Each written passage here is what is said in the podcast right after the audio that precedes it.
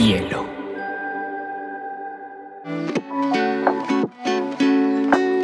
Hola, bienvenidos a Te Cuento News, un espacio donde analizaremos las noticias más importantes del mundo digital y la Web3 en menos de 20 minutos.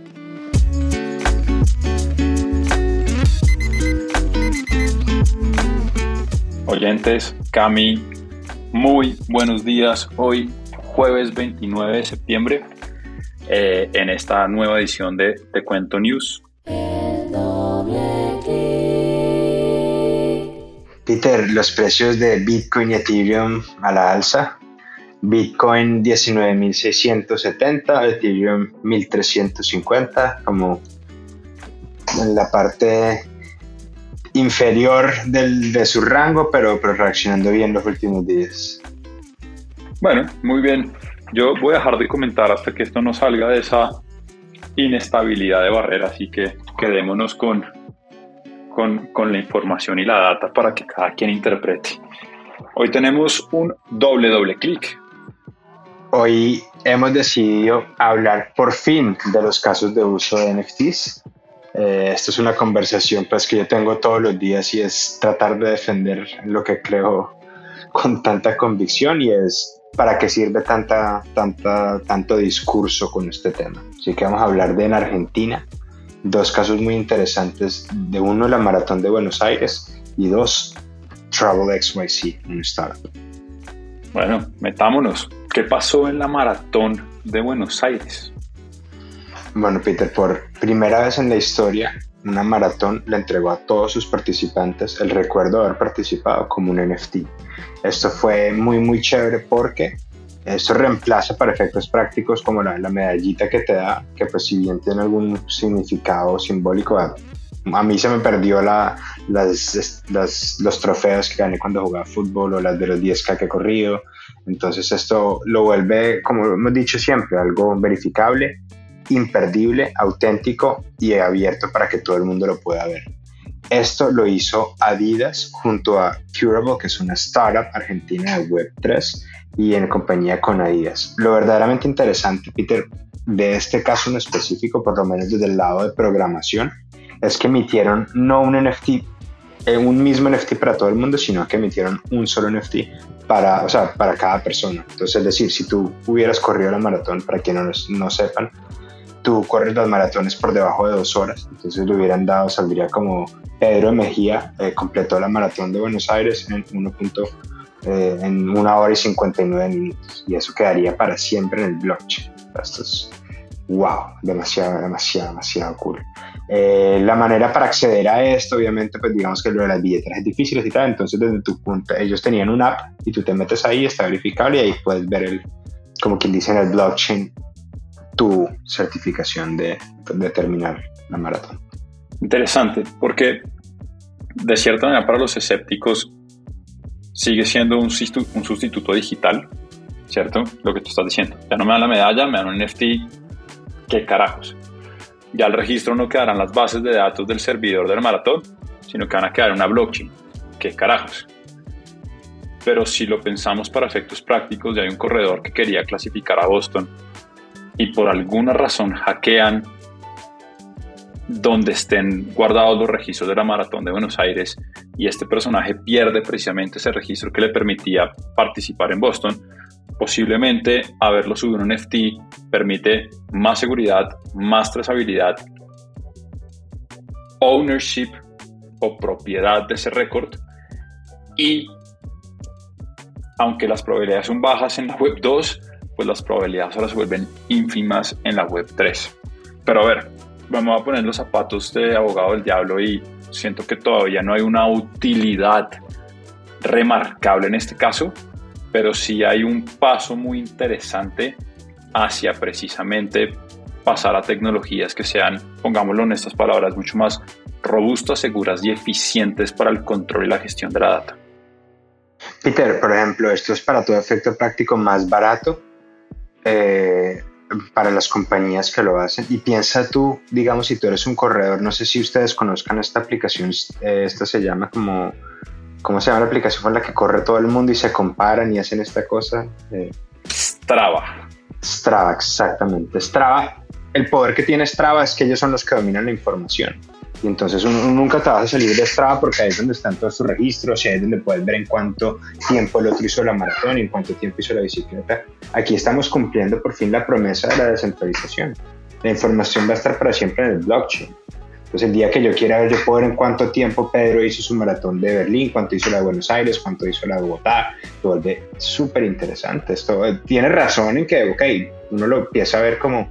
A mí me encanta ese, ese, ese ese adagio que dice que la tecnología siempre decepciona en periodos cortos de tiempo, pero siempre deslumbra en periodos largos. Entonces lo que estamos viendo hoy es un cambio pequeño, pero, pero empieza a sumar estos cambios y, y, en tres años habrá revolucionado toda la manera como almacenamos la información digitalmente. Bueno, pues sí, muy interesante y enhorabuena, porque la aplicación de las nuevas tecnologías no van a deslumbrar de la noche a la mañana, pero necesitan precisamente hacer una acumulación de intentos que al final terminan por volverse la norma y por realmente cambiar esos paradigmas que conocemos hoy en día. Bueno, vámonos con TravelX y los NFT tickets. ¿Cuál es esa noticia, Carmen? Bueno, pues primero creo que es un, es un gran éxito en términos de branding el llamar el de esta compañía primero que se llama TravelX y la página es TravelXYC. Para quienes no conozcan, eh, XYZ es uno de los dominios más cool de, los tiempos modernos. O sea, si tú eres un chico cool de la Web3, tu dominio es .xyz o .io. No hay nada más nerd, más soso en el mundo de la Web3 que ser .com. Y si eres .com.co, no, reconsidera tu, o .com.cl o .com.ar, reconsidera tu vida. Esta gente entonces, Travel XYZ, lo, lo que dijeron, la propuesta de valor de ellos es crear un mercado donde los tiquetes se vuelvan, aquí hay varias interpretaciones de estos, pero básicamente llevar los, los tiquetes de, de avión a, a, hacer NFTs. ¿Cómo va a funcionar esto? Aerolíneas se van a afiliar a, este, a esta plataforma y van a expedir sus tiquetes por medio de, de TravelXYZ. Entonces, Flybondi, que es una, una aerolínea de, lo, eh, de bajo costo, fue la primera en hacer parte oficial pues, como de esta plataforma. ¿Cómo funciona, Peter? Uno compra el tiquete, lo que se llama un NFT ticket, y, este NFT ticket es, tuyo como NFT, es decir, tú lo puedes usar, vender, comprar y, hacer con él lo que quieras.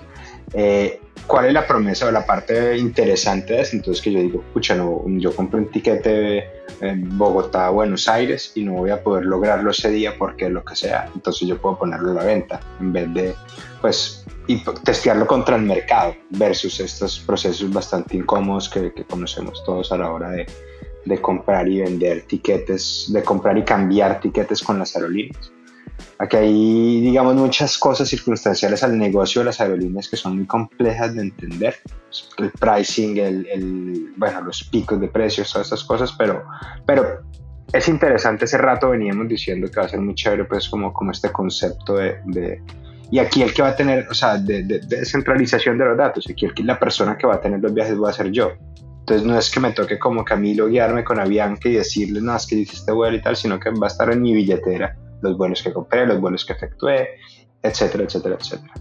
Lo que entiendo aquí que también es un tema que viene como a transformar la industria, este, este mercado secundario que se generará a partir de la tokenización, si lo queremos llamar así, de los tiquetes aéreos, en donde al ser yo el dueño de ese tiquete, a través de lo que se llama un NFT ticket o el token particular, lo que va a pasar es que cambiar el tiquete, vender el tiquete, eh, revender el tiquete, subastar el tiquete, va a ser parte del ecosistema de los viajes, cosa que no pasa hoy. Si yo compro un tiquete, trasladar ese tiquete a nombre de otra persona es una labor prácticamente imposible. De hecho, estaba leyendo, eh, estaba leyendo en Flybondi el comunicado de prensa que lanzaron y lo que mencionan son dos cosas bien interesantes. Uno, la plataforma que van a utilizar es Binance Pay, precisamente este exchange de Binance que ya conocemos a nivel mundial. Y segundo, que las personas podrán transferir o revender sus tiquetes hasta tres días antes del vuelo. Es decir, que hay cierto control de la aerolínea para aceptar cambios en, esa, en, esa, en ese ownership o en esa propiedad del tiquete hasta tres días y me imagino que eso también la tecnología blockchain les permitirá decir, oiga, usted hizo la transferencia dos días antes, no puede viajar, pero hasta esas 72 horas antes uno puede hacer básicamente lo que quiera en términos de venderlo, subastarlo, regalarlo, entregarlo, cambiarlo. Entonces, creo que abre por lo menos en este corto plazo, lo que va a abrir es este mercado secundario que estaba restringido al poder y la centralización de las aerolíneas y va a trasladar ese poder a quien quiera comprar un tiquete y pueda entrar a este ecosistema de Web3. Me preocupa una cosa que es interesante, que no la encontré en la investigación que hice y es, ¿qué pasa si una persona compra todo el vuelo? No, compro todo el vuelo de, no sé, Buenos Aires, Córdoba, digo, el que quiera volar en este avión, aquí está subastado y lo vende al doble. ¿Qué va a pasar con ese mercado secundario y la manipulación? Pero pues ya veremos cómo se controla y cómo el mismo ecosistema debería empezar a controlar ese tipo de ejercicios. Pues Peter, no tengo respuesta a esa pregunta, me parece fascinante, deberíamos hacer el ejercicio pues, con plata que no tenemos, pero hacemos, organicemos un DAO para manipular los precios de los tiquetes en la TAM pero lo que sí me parece interesante en realidad, tanto para bien como para mal, si soy franco, es la hiperfinancialización como de los servicios que se vienen. Y, esto es algo que va a venir por la misma naturaleza de la blockchain. Permite esto. Entonces, a, los que me han escuchado, esto es un mundo hiper mega financiero porque facilita esto. Entonces aquí van a empezar un montón, eso sí me parece súper interesante empezar a entender pues no solo los comportamientos, sino la gente que, que tenga un segundo trabajo como trader de etiquetas de aviones y, y, se desarrolle pues como todo este ecosistema especulativo, tal vez cierto, pero pues, pues como muchas otras cosas muchos otros productos financieros son en esencia movimientos especulativos. Así que, no, súper interesante. De verdad que me quedó sonando la idea de formemos una DAO para, por lo menos como ejercicio económico, de, comprar un montón de etiquetes y revenderlos o ver qué pasa, pues como... Eh, bueno, está bien, no, no voy a decir mis planes malévolos, pues como con con, con, lo que queremos hacer con los tiquetes, pero no, súper interesante el ejercicio, por favor, súper interesante el ejercicio de, de, de, ver qué pasa. Y esto es un caso de uso que todos hace rato sabíamos que, que era muy viable. Veamos a ver pues, qué tan efectiva es testearlo contra el mercado. Pues sí, enhorabuena por TravelX poner este experimento como en esta magnitud andar y por Flameboy que de hecho es muy interesante porque el eslogan es libertad para volar. Entonces, se están apoyando mucho de esta libertad de hacer descentralización, de tokenizar sus tiquetes y que realmente quien decida qué sucede sea la persona dueña de ese asset que es básicamente su, eh, su, su, capacidad o su oportunidad de volar en cierto vuelo determinado de un origen a un destino. Así que pues ya veremos qué resulta. Hay mucha plata invertida. Eh, hay mucha expectativa. Además, TravelX no es un fundador primíparo. De hecho, el fundador de TravelX viene de fundar una de las agencias en línea más importantes de Latinoamérica que se llama elmundo.com y precisamente de años de experiencia y de tener que lidiar con esta industria fue que encontró esta oportunidad de tokenizar los tiquetes y de poder transformar y descentralizar esa, esa propiedad que estaba muy centralizada y muy controlada por las mismas aerolíneas. Así que bueno, ya veremos qué sucede. Enhorabuena por estos dos experimentos que no es casualidad, sean ambos de Argentina. Y eso nos lleva, Peter, como, como al último punto y lo que yo quiero que, yo, me gustaría que nos lleváramos como conclusión y es por qué Argentina. Entonces, creo que, por lo menos cuando estamos hablando de este tema, a mí se me, se unieron muchos puntos y puta, todos los experimentos, todas las iniciativas interesantes de Web3 son en Argentina. Aquí hay mucho talento de programación y datos tienes un insight más interesante sobre eso.